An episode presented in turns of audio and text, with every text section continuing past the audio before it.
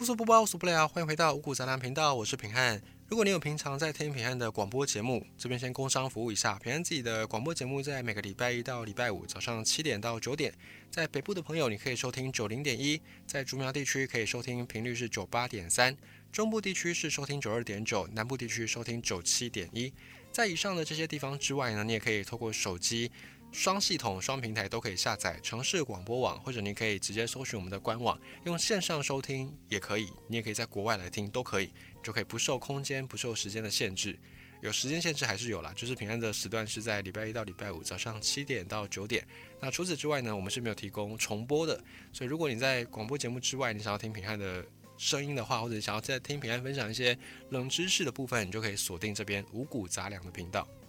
如果你有在听平安的广播节目的朋友，你应该会多少有听过平安曾经在节目当中分享很多不一样的音乐。那其中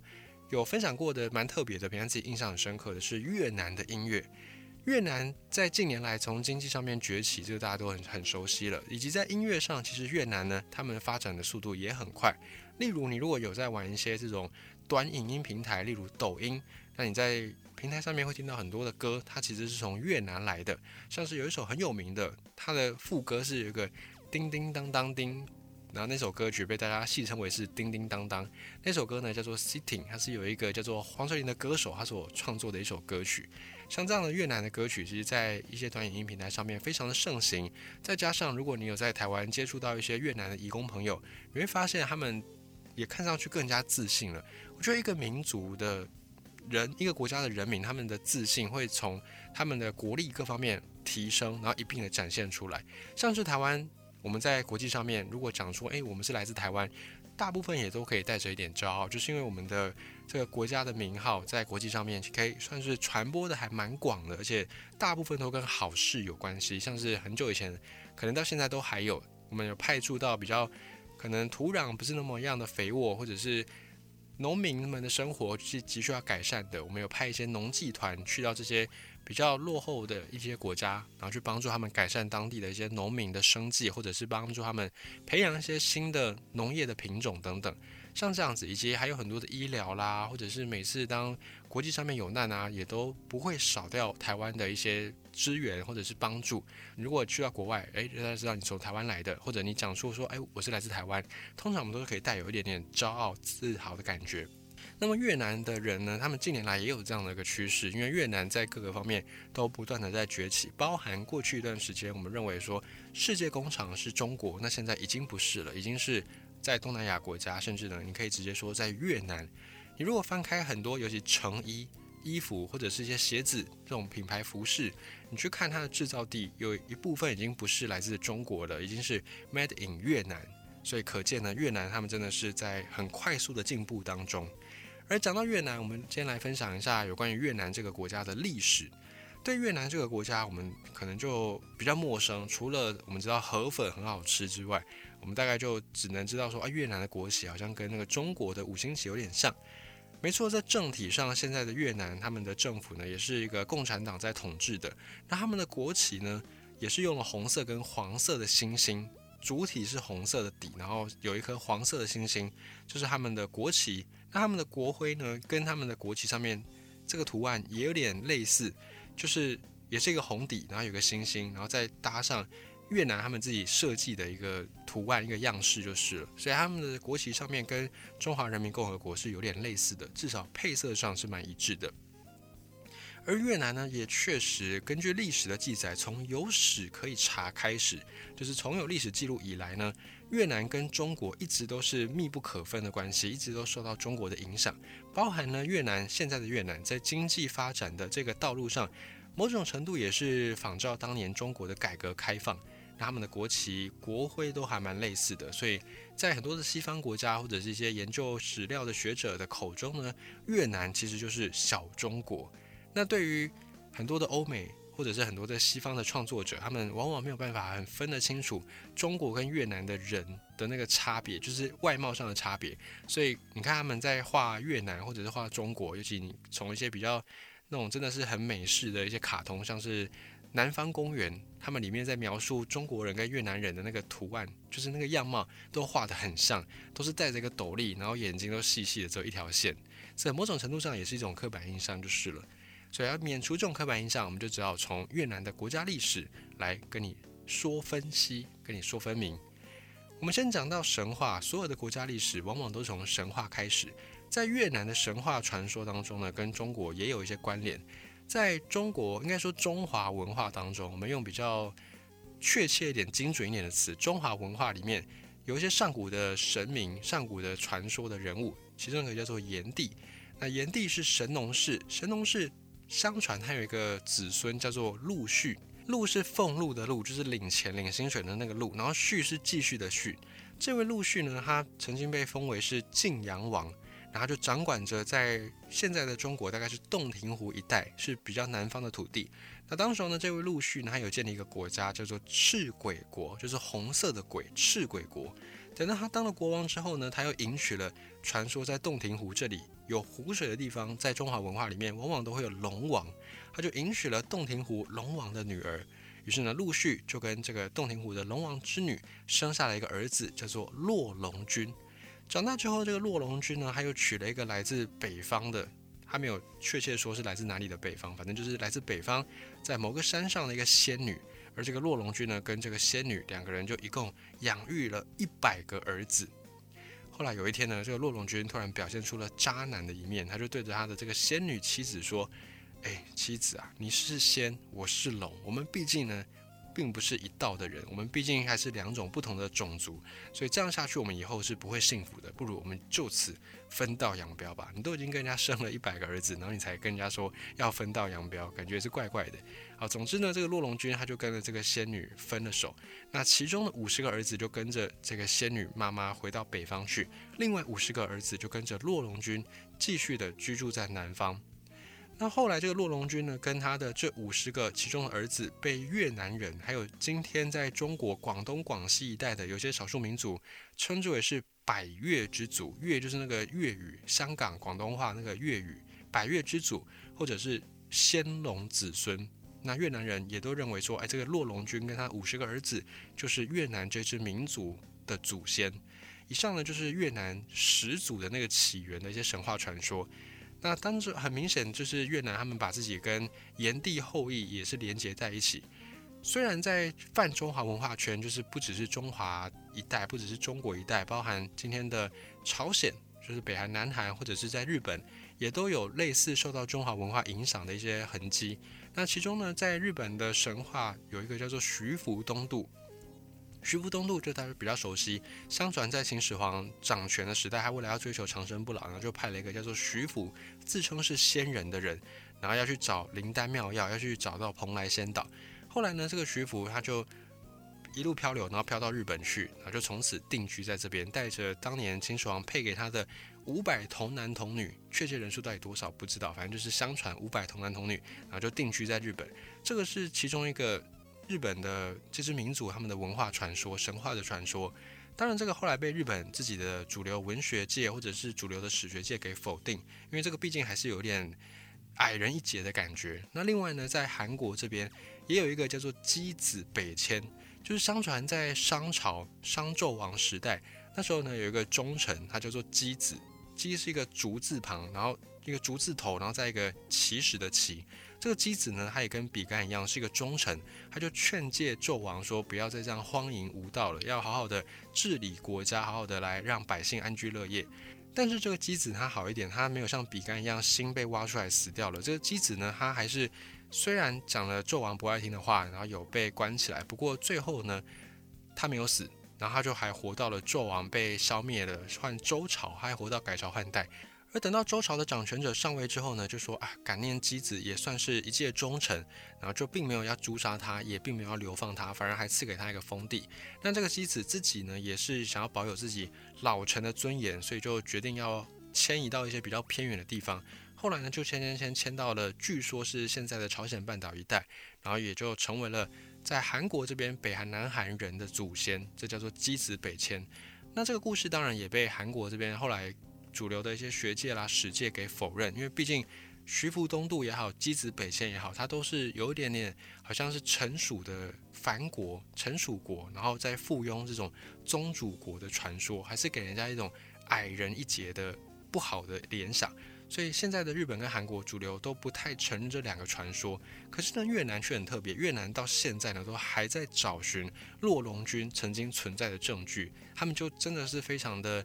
百分之百的认为自己就是洛龙军跟洛龙军的五十个儿子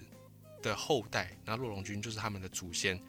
等到西元前二八七九年的时候，传说有洛龙军的长子有一个。他的儿子叫做熊王，熊是雌雄的那个熊。熊王他继位之后，就改国号叫做文郎国。然后这个国家呢，他就是建立了一个东临南海，然后西到四川一带，北到洞庭湖，南接占婆的一个庞大的王国，然后是个奴隶王国。这个是当前有比较能够考据到的一个算是历史的证据就是了。那这个王朝呢，后来也就是越南历史上的红庞氏王朝。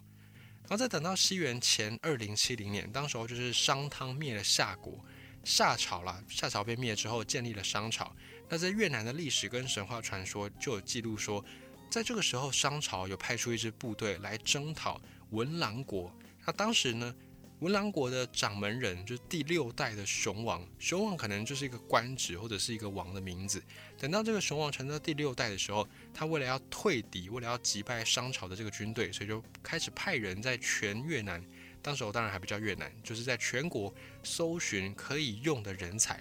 那这个时候就有一个三岁的小朋友前来拜见第六代熊王，然后他就跟这个熊王说：“熊王，你就给我一把剑、一匹马，我就可以击退敌人。”那当时第六代熊王看到这个小朋友才三岁，他竟然可以说出这么样豪气的话，所以当下呢也就满足了这个小朋友的要求。就没想到这个小朋友真的是个神童，他就在武宁山的山脚下打败了商朝军队，而且呢在战争结束的时候，这个神童腾空而去，就突然腾空一跃，然后就消失在众人的眼前。后来呢，第六代熊王为了要纪念这个三岁小朋友，三岁的神童，就给他盖了一间庙。来奉祀他，并且呢，把他封为福董天王。福是那个搀扶的福，扶老太太过马路的福。董就是董事长的董，把他封为福董天王。至今呢，在很多越南人心中，这个福董天王都还是一个蛮讨喜的，就是很受越南人喜欢的一个神话传说人物。那根据历史的演变，等到中国这边大概是战国末年的时候，已经到了周朝。战国末年，当时候文郎国还在，他的邻居蜀国不是后来三国鼎立那个蜀国，只是在很久以前，这个地方在四川这一带也曾经有一个蜀国。这蜀国当时就慢慢的强大。那蜀国的国王他为了要向文郎国的公主求婚，所以就花了非常多的心思，想要来求这片亲事。但最后呢，被文郎国给拒绝，所以两国就结下了仇恨。那这里的蜀国呢，也就是在西元前三百一十六年，当时候的秦国灭掉了古蜀，就是更早之前更古老的一个古蜀王国。古蜀王国有一部分的后代，他们就往南迁，迁移到云南跟广西一带，重新建立的一个国家叫做蜀国。所以这个蜀国就是当时候的这个蜀国。等到西元前二五七年，当时候的蜀国有一个安阳王，他就打败了文郎国，把文郎国给灭了。然后，并且呢，把自己的国家的国号又在改，改叫欧洛国，也把首都迁移到现在的越南河内的东阴县一带。那越南的历史呢，也就因此跟这个蜀氏王朝有了挂钩。不过，这个蜀氏王朝相对的还蛮短暂的，因为这个时候在中国这边中原一带刚好是秦始皇统一了中国，所以就在这个后来改了名字叫做欧洛国的国家，它建国之后没有多久，大概第四十三年左右，当时的秦国军队就攻克了中原南方，就是百越这个地方，而当时候的欧洛国安阳王他就只能够向秦国来投降臣服。那等到秦始皇。正式的统一全境之后，就开始在百越地区，就现在大概是中国南部这个地方，设置了三个行政区，叫做象郡，大象的象，象郡、桂林还有南海这三个地方。从此，越南历史呢就进入了大概一百五十多年这么长的时间，是越南史上第一次北属中国的时期，就是跟中国开始有从属关系的时期。在百越地方变成了秦始皇底下的三个郡之后。秦朝对于这三个郡呢，也很蛮重视的，就在这边推行一些移民政策，因为毕竟这边是边疆嘛，也是很需要一些边防戍卫的，所以在秦朝这里呢，就开始针对这三个郡——象郡、桂林郡跟南海郡，开始把一些人，把中原的人迁到这边来，或者把一些罪犯啦，把一些政治犯啊流放到这个地方。总之呢，在这里就开始有了人烟，慢慢的在发展。那发展之后，在中原这边过去的人呢，也开始跟百越当地的一些民众来杂处，所以这个时期算是越南的北部以及在中国广东、广西这一带开始历史上比较有正式的记录的经济开发第一个黄金时代。等到秦朝末年，政局不稳，在南海这里有个南海郡尉，一个官员叫做赵佗，他就在西元前二零三年，他就趁机。割据一方，然后占据了三郡，就是占据上郡、桂林郡跟南海郡，并且自立为南越武王。因为这边叫做百越嘛，越有山越的意思，然后也有一个就是有很多民族的意思，百越百之民族的意思。所以这里呢，他就自立为叫做南越武王，武是武功的武，就自比为武王这样子，建立了南越国。南越国在中国历史上呢，也被当成是一个短期的割据政权，因为等到刘邦汉高祖他统一了中国，建立起了汉朝之后，这个赵佗呢就对汉朝称臣纳贡。那又在西元前一百一十二年，汉武帝又发兵，直接发兵十万，当时候武功强盛，他就直接带兵打灭了南越国。所以这个南越国存在时间不算长，但是其实也也有一点时间了，也存在大概九十三年，而且历经了五代的君主。那他在越南的历史当中呢，却是有被当成一个正统的王朝来看。叫做赵朝，因为创办这个朝代的人叫做赵佗，所以越南史上呢，这个王朝叫做赵朝，是一个正统的王朝。在南越国被灭掉之后呢，这个汉武帝又在原本南越国的这些地方上面设立了一个行政区，叫做交州，交通的交，州就是去掉三点水的那个州。交州底下又分成九个郡，就是汉朝的一个郡县制。那其中呢，九个郡里面有交趾、有九真，还有日南。这三个郡呢，就相当于是今天的越南地方，越南一带，并且呢，在西汉这里时候，朝廷还有派一些懂得民耕、懂得种桑树、懂得养蚕的官去管理这三个郡。所以在这个时候，不只是派人去这边冲窑，就是盖一些边防设施或者是卫戍地方而已，还有派遣一些懂得经营民生的官员去到当地，去到现在越南这一带，然后开始要认真的来经营这个地方。在也在这个时候，在中原这边各项的礼仪制度、礼乐制度，以及中原这边的文明，就慢慢的进入到越南地区。所以从这个时候开始呢，越南就比较算是正式的中华化，或者我们说中国化，看你怎么样解读都可以。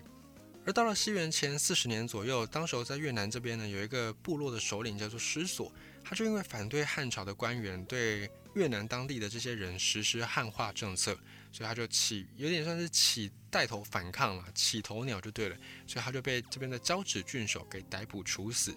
那这个失所的妻子，就是这个部落首领的妻子呢，他就不服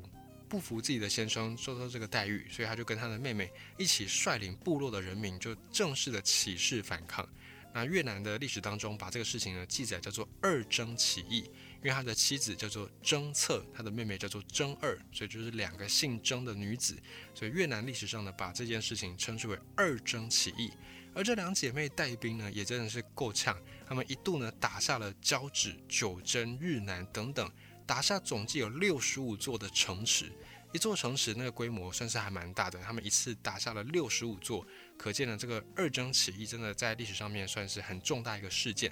而这个时期适逢在中国这边是东汉时代，在东汉的朝廷，他们得知到这个二征起义呢，马上就派出了东汉一代名将马援，就是马超的算是祖先就对了，就派出了马援全去镇压这个二征起义。最后在西元四十三年，这个马援就打败了二征的姐妹军，那在越南北部这个地方就再度的稳定下来。越南历史呢，也就进入到了第二次的北蜀时期，因为这边之前算是反抗嘛，有点要自立起来的感觉，那现在又被征服了，又被平叛乱了，所以又再归回到中国这边的历史，所以也就属于越南的第二次北蜀时期。在越南第二次北蜀时期之后发生什么事呢？在下一集五谷杂粮，我们继续跟你分享越南这个国家的上古历史文化以及一些传说故事。